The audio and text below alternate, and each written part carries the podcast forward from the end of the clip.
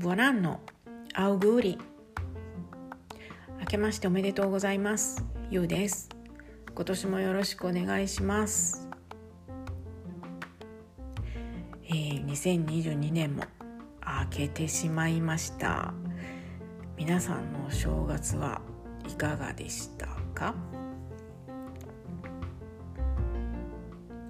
えー、私のお正月はですね元旦は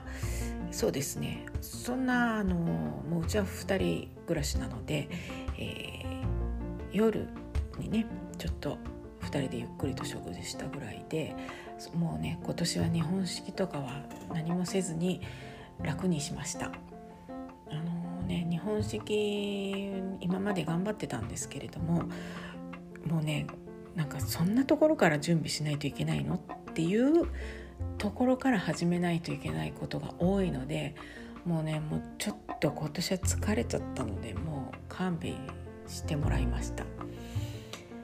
まあ別にね夫が夫が食べられるものって言ったらもう本当あの何ですか紅白なますぐらいしかないのであと黒豆とかねもうだからもういいやと思ってもう普通になんかもうイタリア料理を魚介でやってごまかしました。まあでもそれでもね美味しいって言ってもらえたのでそれでいいです。えー、元旦よりもですね、えー、そうですね大晦日の方が多分盛り上がりますねイタリアはね。うんうちもその食事はねもう2人で軽く済ましてしまって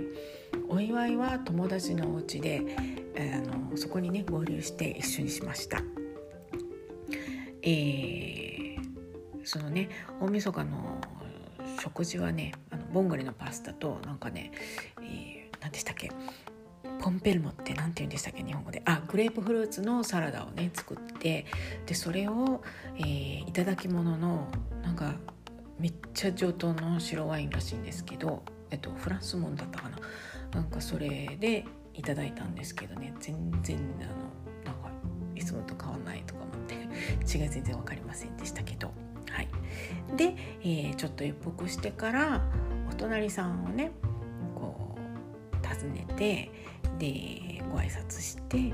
でそこから友達の家に行きました。で友達の家ではねあの年越しの瞬間までこう赤ワインをねちびちび飲みながらなんかこういろいろおつまみをちょっと食べたりしてであのやっぱりねカウントダウンは正確でないといけないのでテレビをつけてね、日本みたいにあんな翌年来る年みたいな感じもっと賑やかなんですけどあのなんかバラエティ番組があるのでそこでみんなカウントダウンしてるのは絶対正確なのでそれに合わせてこちらもね発泡ワインの瓶を開けてみんなでお祝いしました。えー、イタリアもねそのヨーロッパの中の一国ですので他に漏れず、えー、年越しの瞬間はねもうすごい花火がすごい数の花火が打ち上がっていました。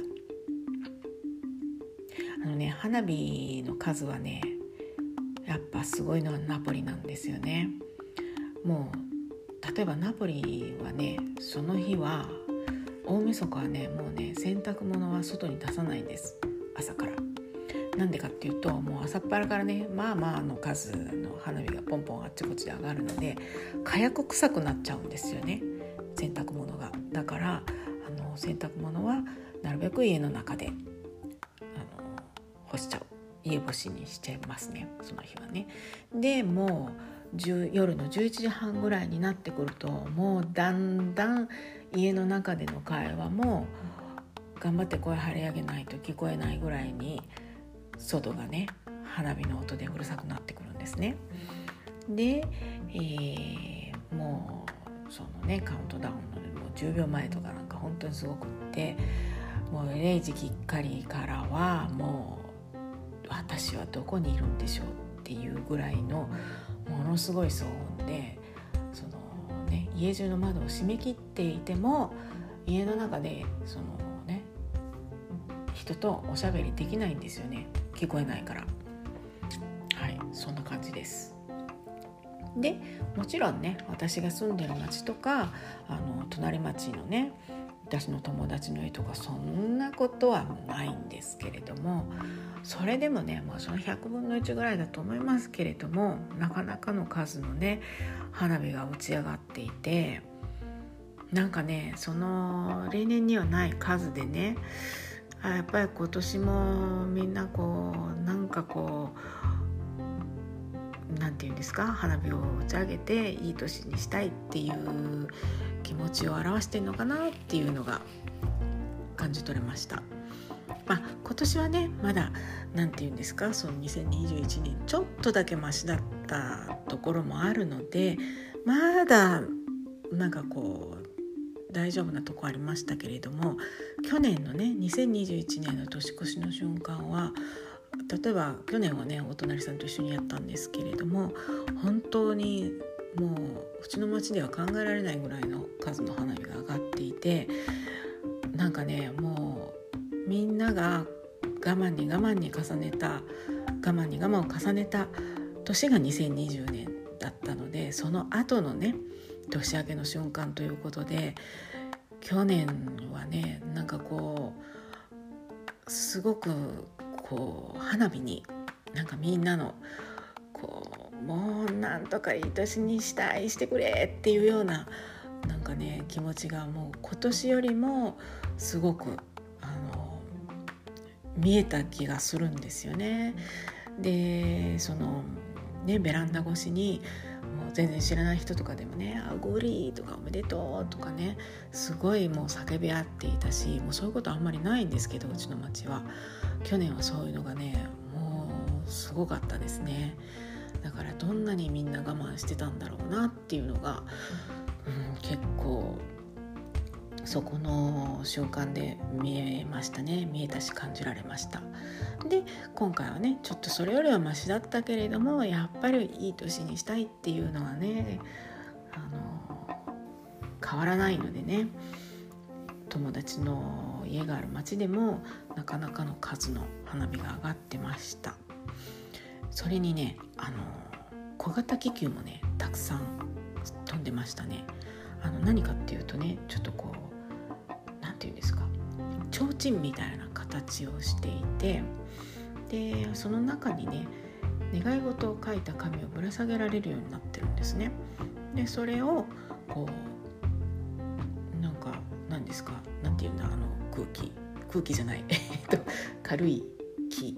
がねをなんかこう中に入れて飛ばせるようになってるんですけれどもそれがねその小型気球がものすごい数上がっていてまあちょっとね流行りっていうのはもちろんあると思うんですけど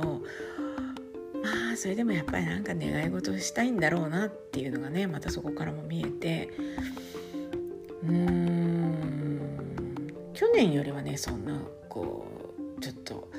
感動して涙が出るっていうことはなかったですけれどもなんとなく胸にくるものがあったしね、あの今年はそのね町の境界線を越えて友達の、ね、家に行けたってそして友達と一緒に年を越せたっていうのがなんかやっぱり良かったなって思いました。うん。そういう感じの年明けでしたね。うん。まあねなんかこう日本のね厳かな感じの雰囲気とはもう全然異なるんですけれども、ね、バンバンバンバン花火うるさいのでね。でもやっぱりこう感じるものがあって、まあ、去年に引き続きこうちょっとね心にくるものがあった年明けになりました。ね。なんかいい感じにしたいですね今年ね。うん、はいまあそんな感じでね私の、えー、2022年の幕開けはああったわけです。はい、